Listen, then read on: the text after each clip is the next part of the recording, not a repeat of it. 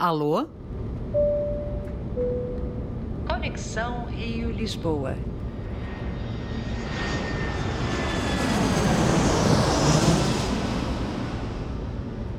Salve, Lu! Oi, querida, tudo bem? Tudo ótimo. Mais um episódio de Conexão Rio-Lisboa no ar. Muito obrigada pela companhia mais uma vez.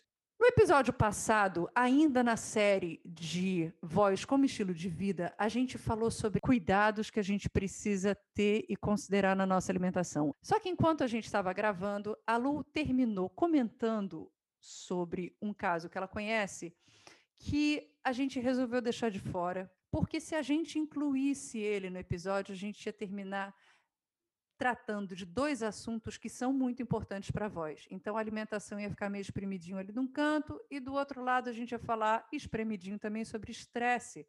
Só que a gente precisa entender o impacto que isso tem na vida. O episódio de hoje é sobre estresse. Lu. Então, Marília, pois é, essa questão das emoções na voz é muito importante. É, nós já sabemos largamente sobre isso, a gente estuda sobre isso. Eu mesma, na minha, no meu trabalho de finalização de pós-graduação, de especialização em voz, eu fiz uma investigação do desgaste emocional e físico de 60 cantores de teatro musical. E nessa investigação, eu pedi para eles responderem um, um, questionário sobre ansiedade, sobre ansiedade, sobre é, também um outro questionário chamado IDCM, que é o índice de desvantagem para o canto moderno, e também, é, enfim, um outro questionário de caracterização dos sujeitos. E uma coisa que chamou muito atenção nessa minha pesquisa é a questão de que o cantor, é, e aí desde o cantor mais iniciante ao mais avançado, percebe essa influência né, da, da, da ansiedade na pré-performance e na performance, e também ele, ele entende que quanto mais treino ele tem, quanto mais tempo de estudo ele tem, menor fica o impacto dessa influência das emoções na performance. É, então, nós temos entendido que a gente não tem como completamente desligar as nossas emoções numa, é, numa performance profissional, seja falada, seja cantada. Mas o que podemos fazer é nos preparar e preparar muito bem para que essa performance seja o mais racional, mais controlada possível. É, um dos dados que surgiu dessa minha pesquisa é isso. Quanto mais tempo de estudo, menos ansiosa a pessoa fica. E também, é, um dado que foi curioso é que a ansiedade ela não interfere só na performance em si, mas ela interfere na maneira como nós concebemos, como nós sentimos como está a voz, aquilo que a gente chama de impacto vocal negativo. Não só a gente sente a voz pior, ou seja, não importa muito como a voz está de fato, mas como você sente. E, no geral, você sente a voz pior é, por conta das suas emoções, por conta da sua ansiedade, é aquilo que a gente chama de impacto vocal negativo. Então, é, já se sabe largamente. É, hoje em dia, o médico, né, o profissional de saúde mais alopata que tem, mais cético que tem, ele já se rendeu às doenças, às patologias e às questões psicossomáticas. A gente sabe que a palavra somato significa corpo. Então, quando a gente entende que as questões, que alguma patologia, que alguma desordem é psicossomática, ou seja, há uma, um sintoma no corpo de algo que provavelmente tem uma origem emocional. E as questões vocais são muito assim. Eu tive uma experiência de um relato de uma amiga que ela não tinha nenhum tipo de problema na voz, inclusive cantava, tinha uma voz muito aguda e muito bonita.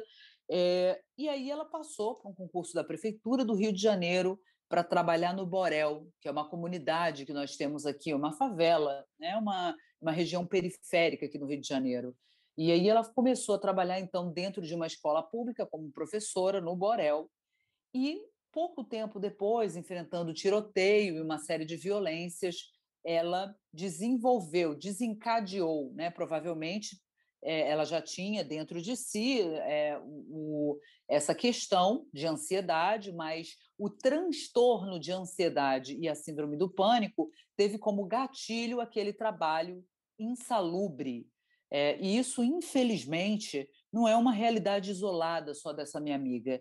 Isso é o que os professores vivem em seu dia a dia. Isso é o que os artistas também vivem quando, por exemplo, estamos aqui agora, em pandemia, com muitos sem receber, vivendo de é, é, cesta básica, vivendo de caridade. Então, muitas vezes, o ambiente de trabalho é extremamente insalubre por conta da violência urbana, por conta de uma série de, de questões. Também lidar com adolescentes que são completamente envolvidos naquela realidade de violência e também às vezes a gente vê o, o profissional artístico, né, de voz artística, que tem que lidar com, é, por exemplo, uma realidade que eu, eu atendo muitos profissionais do samba aqui no Rio de Janeiro.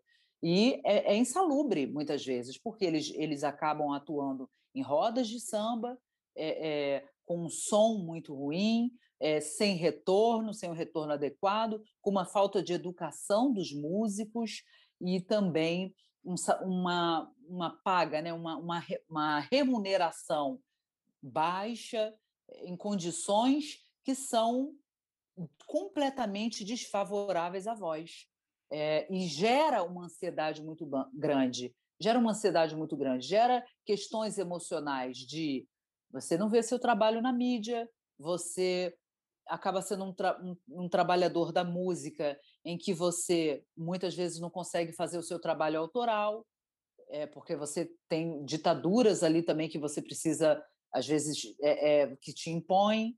Você muitas vezes até gasta com fonoterapia, tem um certo cuidado com a voz, procura fazer aula de canto, mas canta com um microfone horroroso, um som completamente uma, é, é, ruim. Então, todas essas questões de insalubridade no trabalho, e hoje nós, os fonoaudiólogos, não só hoje, né, já tem um tempo que a gente entende que esses transtornos no trabalho geram muitas disfonias.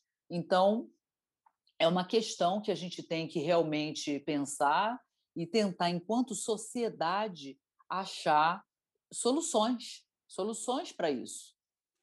Eu acho muito importante tudo isso que você falou, Lu, porque às vezes parece que a gente falar da voz dos profissionais dos professores, né, como você trouxe, dos cantores não, porque é muito objeto do nosso trabalho, mas dos professores, parece que a gente está falando assim do chantilly, da cobertura do problema, sabe?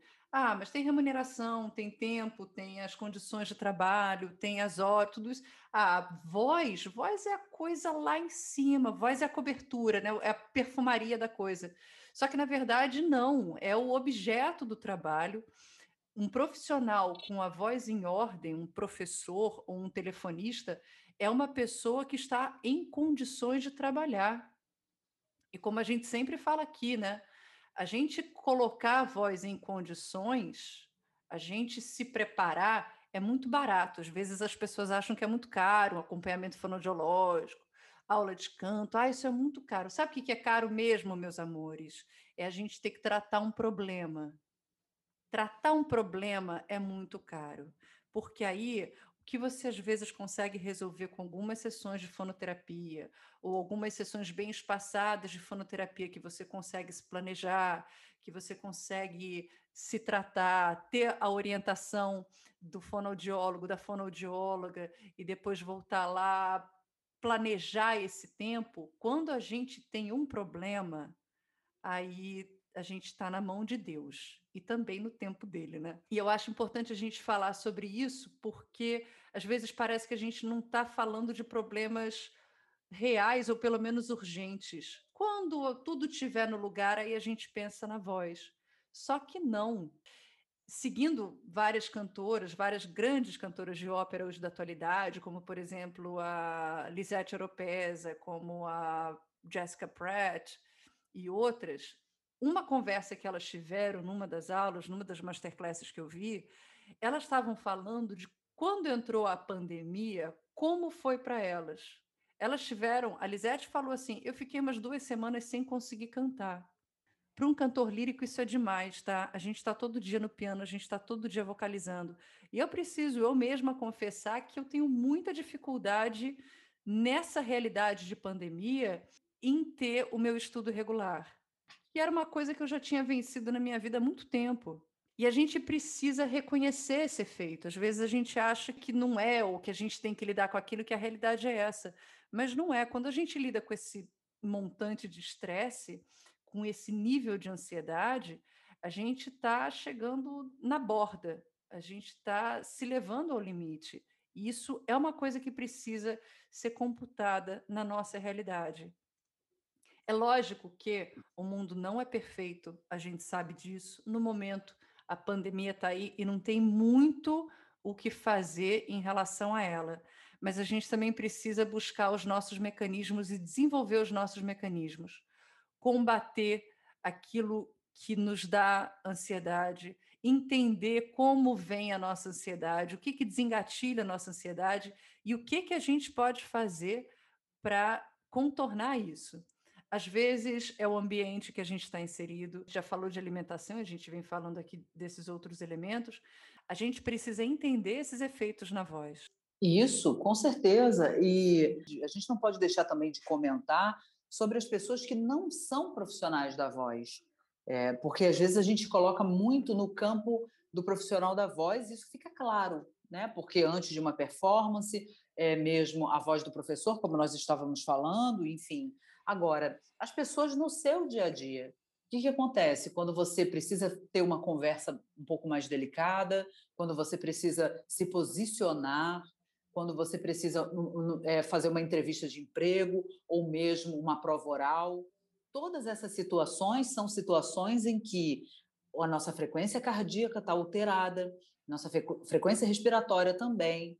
Né? Muitas vezes nós temos questões inconscientes, padrões mesmo neuróticos de pensamento, e tudo isso interfere na maneira como a gente se comunica, na maneira como a gente vê o outro e nessa voz, na maneira como a gente expressa tudo isso que a gente é e pensa. A questão do estresse na voz, ela chega a ser óbvia para o profissional da voz, mas ela não é privilégio, né, se é que a gente pode dizer assim, daquele que necessita da voz para trabalhar. Isso é uma questão do falante, do comunicador. É, agora mesmo, recentemente, eu estava fazendo um treinamento em comunicação humana com algumas pessoas no, do meio corporativo. E eles ficam sentindo esse nível de estresse igual. Né? Não são profissionais da voz, são profissionais de outras áreas, mas necessitam da voz para se comunicar, para tá fazer falando... uma venda, para falar com o CEO, né? Como é que, por exemplo, eu agora eu acabei de me lembrar aqui, Marília, uma coisa, eu atendi um diretor, ele tinha muito problema de comunicação, ele tinha problema de fluência, na verdade. E alguns, algumas pessoas subalternas a ele ficavam assim muito sem graça de pedir para ele repetir, de falar assim, fala de novo é, é, desculpa, eu não entendi o que você falou, a ordem que você deu. Uhum. Então, por uhum. conta desse problema de comunicação, gerava um estresse gigantesco na equipe e essa equipe tinha problemas de comunicação com ele, porque não entendia o que ele dizia e também não, não sabia dizer. Imagina o estresse. Como é que era a voz dessas pessoas com esse diretor? Como é que esse trabalho flui? Como é que não tem como? Ainda numa empresa de telecomunicações, como é né? que é isso? Mas você falou uma coisa, Lu, em relação ao profissional de voz, e isso é algo que eu queria aproveitar e falar também, aproveitar esse gancho. Várias vezes falando com as pessoas, com o aluno, com o público, sobre voz e sobre técnica vocal, eu gosto de lembrar as pessoas que quando nós que cantamos, que somos artistas, falamos de alguma coisa que funciona ou que não funciona para a gente, algo que fica no nosso caminho ou uma dimensão que a gente precisa entender que a gente tenha, a gente não pode ser visto como especial. Ah, não, mas você é especial porque você é artista, então você passa por isso. E na verdade, a coisa se opera um pouquinho diferente. Um artista, ele é uma pessoa que tem uma lente em cima dele. Como, na verdade, eu acredito que qualquer um é assim. Qualquer pessoa tem uma lente voltada para isso ou para aquilo no mundo. A percepção da pessoa, de alguma maneira, é mais aflorada em alguns aspectos e outros, de repente, não são tão privilegiadas. Mas quando a gente fala de profissional de voz, quando a gente fala de artista, a gente não está falando de estruturas, de mecanismos que existam só nestas pessoas e que não existam nas outras.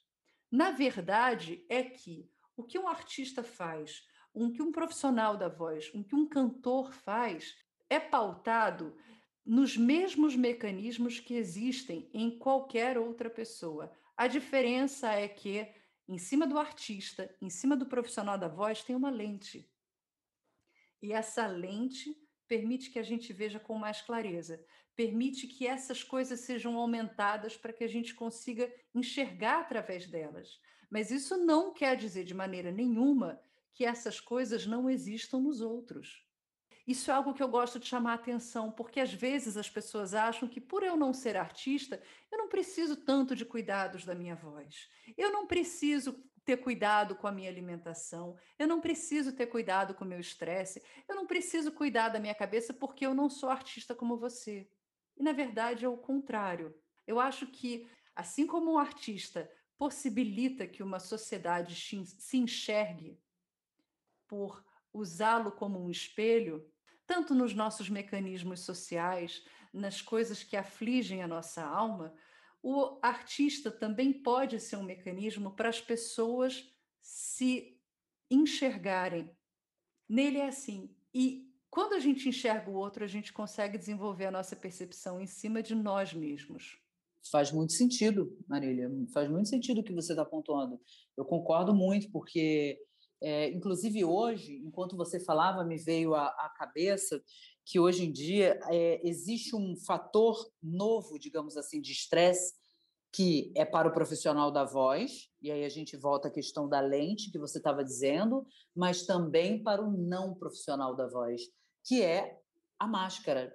Você vê, uma coisa palpável mesmo, uma máscara. Né? Uhum. Então, eu atendo diversos professores que tem tido problemas gravíssimos, grave mesmo. Eu uso a palavra grave sem nenhum tipo de medo de exagerar. Problemas graves com a questão do uso da máscara na sua voz profissional.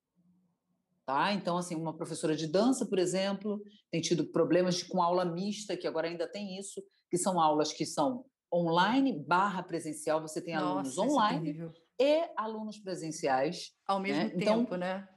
Uhum. Isso, eles estão chamando de aula mista. Então, é, essa, essa professora, por exemplo, é uma professora de dança. Tem tido muitos problemas em sua voz, que, que gera estresse por conta da disfonia é, que gera depois da aula, porque ela se você acaba se é, é, se esforçando mais para falar. Uhum. É, e outros profissionais também, por exemplo, um outro profissional que eu atendo que é de, de, de, é, é, de ensino regular, de escola regular. Também tendo problema é, com a questão da máscara. E, e uma, uma atriz, né? Na semana passada eu atendi uma atriz, tem ensaiado presencial, o diretor exigiu né, ensaios presenciais, e aí é, não pode ligar o ar, abre a janela, liga o ventilador, barulho do, do ventilador. Aí barulho do ventilador com máscara, né? Então é, é, é, isso, você vê, tem um ator, uma professora de dança, um professor de ensino de, de história regular, enfim, é, é, e também pessoas falantes, falantes normais. Eu vejo aqui, ó, na rua da minha casa, as pessoas aos berros de máscara. Sim. Né? Você vai conversar com elas, elas estão, elas, aí elas falam: eu odeio usar máscara. Quando eu vou falar, eu tiro para falar, que é uma decisão errônea. Né? Mas a uhum. pessoa ali, leiga, não tem muito acesso, ela acaba tirando a máscara para falar. Por quê? Porque ela, mesmo não dependendo da voz para trabalhar, ela percebe que a sua comunicação fica prejudicada. O profissional da voz, ele leva isso ao extremo. Então, assim, ele termina toda a aula com a voz cansada. Ele começa a ficar com disfonia. Ele, os alunos reclamam que não estão entendendo. E, e aquilo gera um problema para a vida dele. É um problema de um uso de máscara que se transforma num problema de voz e vira um problema da vida. Talvez uma pessoa que não precise trabalhar com isso pode também gerar um problema. Por quê? Porque ela tira a máscara, falou, pode se contaminar. Então, é, é, eu acho que é são um probleminha ou um de... problemão, né? são, pro, são proporções diferentes? São proporções diferentes. Agora, é, igualmente sérias, né? Então, eu acho que vale a pena a gente sempre pensar se a nossa comunicação tem sido fluida, clara, não violenta, a nossa voz também. Como essa voz é, eu costumo sempre bater nessa tecla, com profissionais da voz ou não, com artistas ou pessoas do ambiente corporativo. A voz é um fenômeno fisiológico. A voz deve acontecer sem dor e sem esforço. A voz, ela, ela é um fenômeno, inclusive, neuromotor. Então, é pensei e falei, pensei e cantei.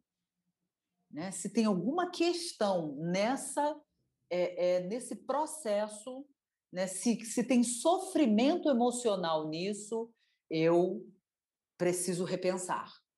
Aproveitando que você acabou de mencionar isso, quando a gente gravou o episódio anterior, que a gente falava sobre alimentação e a gente terminou tocando no estresse, você falou inclusive sobre o efeito dos hormônios de estresse no corpo, que causam uma série de alterações, enrijecimento muscular, boca seca. Será que você pode falar mais um pouquinho disso de novo? Porque às vezes é, a gente também precisa considerar que existe o abuso né, vocal, por exemplo, esses professores que estão numa aula mista e que a função cansa e causa desgaste, mas isso também, quando acontece já numa realidade estressante, a gente vai partir de um outro ponto. Porque um organismo estressado, ele já está ali com algumas condições que já não são favoráveis. Com certeza. É, então, essa questão do estresse, né? É, porque tem aquele estresse nosso de cada dia, como você está dizendo, né, de você estar tá numa cidade grande, por exemplo, uhum. às vezes pegando. Agora, nós estamos em pandemia, aqui no Brasil as pessoas estão pegando ônibus lotado, uhum. aqui no uhum. Rio de, de Janeiro é, os ônibus têm ar-condicionado, então ficam com as janelas fechadas. Aí você de máscara, com a janela fechada, o ônibus lotado, você morrendo de medo de pegar Covid, né? Então, é, tem, uma, tem aquele estresse nosso de cada dia. Isso é uma questão. Né? Isso vai, digamos assim, nos adoecendo aos poucos. Né? Tem também é... a outra questão do desgaste da função, né? Você pode chegar do lá desgaste descansado. da função que chegar lá descansado, mas é desgastante porque a lida por, por algum momento, por, por, algum motivo, você colocou mais é, mais tempos do que até gostaria, porque você está uhum. precisando é, dar é, dar aula aumentar a sua renda, porque de repente o companheiro ficou desempregado, porque alguém adoeceu uhum. e não tem seguro, e não, então você que está saudável, é, você está precisando trabalhar mais, uhum. às vezes é dando mais aulas de canto, às uhum. vezes é, é topando uma live. É, é, cantada em que, que, que, é paga, que é remunerada, que você não gostaria de fazer, mas você vai ter que fazer. É, enfim, é, você, às vezes o teu estresse não está em pegar um ônibus lotado para ir para o trabalho, mas está no que acontece lá, por exemplo. Sim. Né? Só que isso é diário, é diário, é diário. E aí a gente vê essa influência do, né, essa interferência do estresse na nossa saúde geral, não só ali no uso da sua voz, mas como você tem o quê? A questão do sobrepeso, a questão da é, é, da hipertensão, a questão, às vezes, de que a pessoa não fica assim com um quadro clássico de, de, de, depressão, mas ela tem o que a gente, que a gente chama de distimia, né? que, é aquela, que é aquela depressão leve, digamos assim, que é aquela angústia diária, é aquele peso em que a pessoa não se livra daquilo e vai levando a vida daquele jeito, vai fazendo aquelas escolhas. Então, assim, a gente tem. É, é, né, a gente tem que lidar, a gente tem a, a gente acaba lidando com estresse nesse nível, mas também o que a gente vê muito, é, e aí tanto os profissionais de voz artística ou não, quanto até mesmo é, uma pessoa que não é profissional de voz, é, são picos de estresse. Né? E aí esse pico de estresse pode ser, por exemplo, no caso do professor, um tiroteio ele pode estar em sala de aula, dando aula, pum, tiroteio, porque ele dá aula numa comunidade ou não. Né? É, pode ser, por exemplo, estou dando exemplos aqui de, de, casos reais, tá? De casos que eu Isso conheço. é muito então, real, né? É, é, muito real. O professor está em sala de aula, vem um tiroteio. O professor, às vezes, está em sala de aula, o aluno o enfrenta. Tá? Ou o enfrenta verbalmente ou mesmo fisicamente acontece. Por exemplo, um, um artista, por exemplo, está é, tá tudo preparado para a sua, sua ópera, para o seu para sua roda de samba, para sua coisa, né? e a, acaba havendo uma desmarcação daquele trabalho. Então você se preparou, mas é, por algum motivo aquele trabalho não acontece e aquilo te gera pico de estresse que você teve ali. Ou então você uhum. chegou para cantar, você está no camarim e acontece algum tipo de problema técnico, ou, por exemplo, você está contando com o microfone e, e o microfone deu problema. Algum tipo, uma briga, esses picos de estresse, a gente está controlado por esse sistema nervoso simpático, que é o que a gente chama de processo de luta e fuga, que é o quê? Que é esse nível de adrenalina muito alto, isso automaticamente mexe com a sua frequência cardíaca, como eu falei anteriormente, mexe alto, mexendo com a sua frequência cardíaca, mexe com a sua frequência respiratória, então a sua voz, a sua respiração. Você pode ficar dispneico, tendo que entrar em cena para cantar, ou tendo que fazer uma reunião, ou tendo que, enfim, entrar no ar. Isso já aconteceu, por exemplo, telejornal. A pessoa tem que entrar no ar ali, leu pronto, e o negócio deu problema, deu, eh, né? Então esses picos, o que que acontece? A gente tem essa alteração da respiração que na hora vem para a voz e a gente tem, é, entre outras coisas, um enrijecimento da musculatura. Então você sente que a boca fica um pouco rígida para você mexer com seus lábios, abrir a boca, né? Também Pode você ficar tem... seca e se a boca ficar seca, acabou.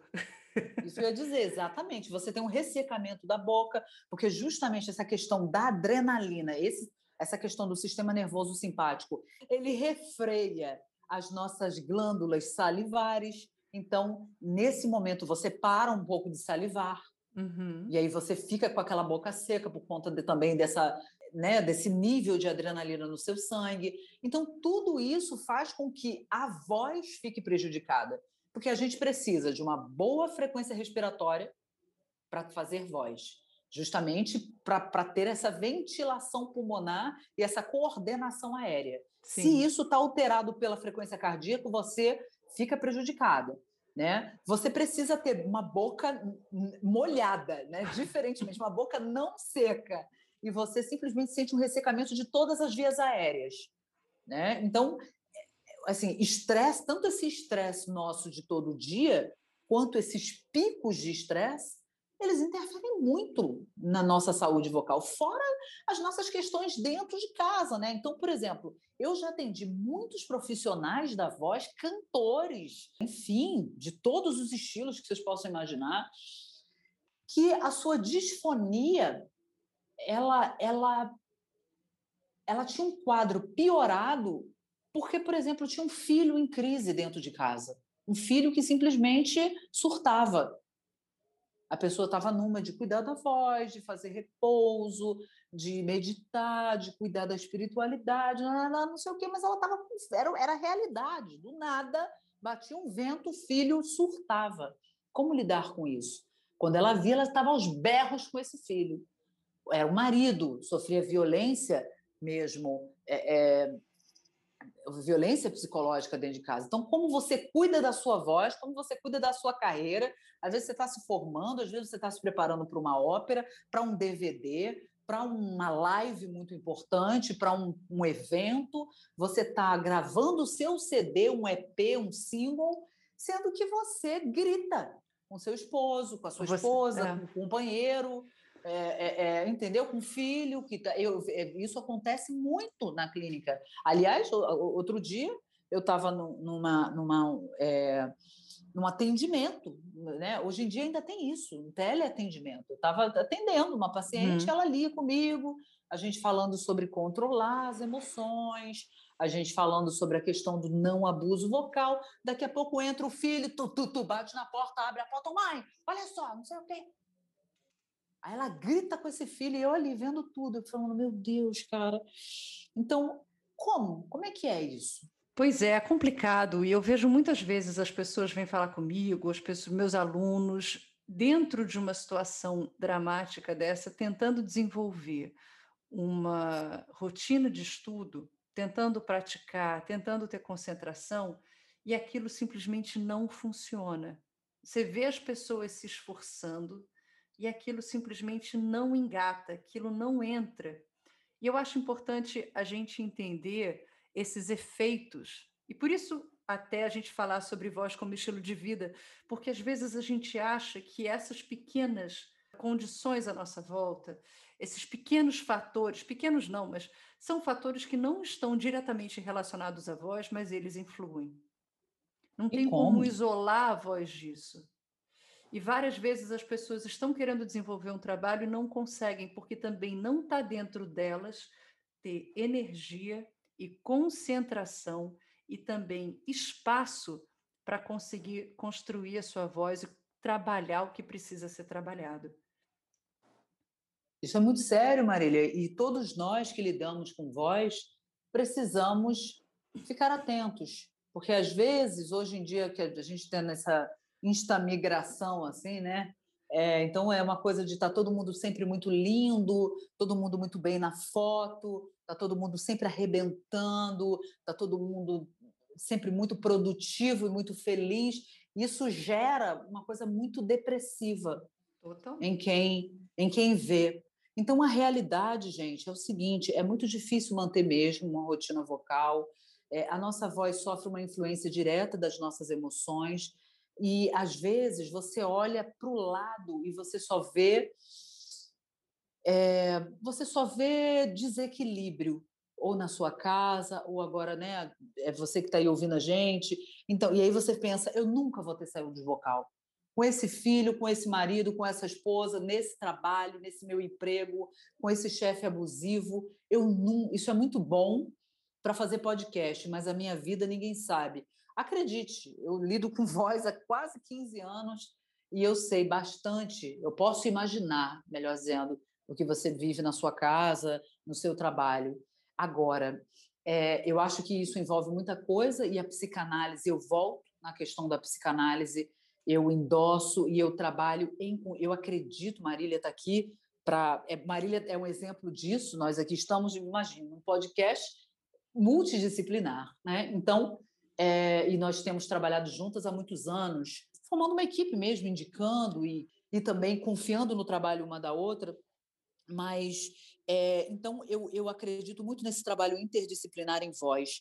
E uma, das, né, uma dessas disciplinas, digamos assim, uma dessas ciências que eu confio muito, é, tem tudo a ver com a maneira como a gente se comunica e com a nossa voz, é a psicanálise. É a ciência que eu tenho confiado os meus pacientes. Agora, muitos também, para além da psicanálise, mergulham na meditação, na sua espiritualidade, numa atividade física, né? Então, tudo isso interfere, vai te ajudando a construir esse ambiente mais favorável e fazer escolhas de vida mais favoráveis à sua saúde emocional, mental e, e, e, vocal. Acredite, é possível, todos nós, de alguma forma, já passamos por isso. Não fique se sentindo pior, porque você agora, em pandemia, agora dentro de casa, você está sentindo a voz pior. Eu estou atendendo muitos profissionais que não tiveram é, problema nenhum até hoje, mas justamente porque não tem agenda, que a agenda está é, esvaziada estão com problemas de voz, porque dá uma certa atrofia mesmo muscular, você ficar sem usar a voz, você que às vezes era um profissional de agenda cheia, do nada, hoje você mal faz uma live uma vez por mês. Né? Então, é, é, isso tudo acontece, isso tudo é possível. A gente tem, sempre tem que pensar, é mais do que pensar positivo, é pensar assertivo. E uma última coisa que eu gostaria de deixar, Marília, que eu falei com uma paciente na semana passada sobre isso, é a questão dos grupos de ajuda. Tá? Um, um dos grupos de ajuda que eu recomendo aos meus pacientes é o NA, são os neuróticos anônimos, tá? Então acho que vale a pena dar, entrar no site, ver, ouvir os 12 passos, né? É claro que isso não substitui a sua terapia é, psicanalítica, psicológica, mas pode ser um, um alívio você entender que o seu problema é também o problema de muitos, de todos nós, posso dizer assim. Eu, você falou sobre o NA e você falou que não substitui. Vamos entender que nada substitui nada, gente. Tudo que pode ser um mecanismo para a gente se conhecer, para a gente entrar em contato com nós mesmos, serve. E Perfeito. Não, não se furtem em lançar a mão disso, porque tudo está aí para nos servir e para nos permitir viver melhor. A gente não foi feito para viver infeliz. Lembra que conhecer e dominar a voz é conhecer e dominar a si mesmo. Essas jornadas andam juntas. Lu, obrigada mais uma vez por esse papo. Obrigada a você, querida. Agradeço mais uma vez e quero também nos colocar, Marília, agora falo por você também, nos colocar à disposição para as pessoas que precisam conversar, precisam ser ouvidas. É, a gente está aqui, nós não somos profissionais de psicologia, mas nós temos trabalhado a nossa escuta, Bastante. como a gente falou no, como nós, como nós falamos num outro episódio. Então, nós estamos aqui disponíveis para ouvir vocês, para recebê-los e, e encaminhá-los e, enfim, ouvi-los e trocar experiência. E para pensar juntos saídas e soluções. Isso aí, querida. Um beijo, Lu, muito obrigada. Até a próxima. Beijo, Marília. Beijo a todos. Beijo, gente. Obrigada pela companhia. Tchau! Além deste podcast, nós também produzimos outros conteúdos na internet. Você pode seguir a Luciana no perfil dela no Instagram, Luciana Oliveira Fono, e também a Lume Voz, que tem perfil no Insta e no Facebook. E você pode me encontrar no Instagram, Facebook, YouTube, SoundCloud, Twitter e ainda seguir a minha mailing list. E não fique de fora do nosso grupo do Telegram para não perder nenhuma atualização do Conexão Rio Lisboa. E se você gostou desse episódio, não deixe de compartilhar com outras pessoas. A gente agradece mais uma vez a sua companhia.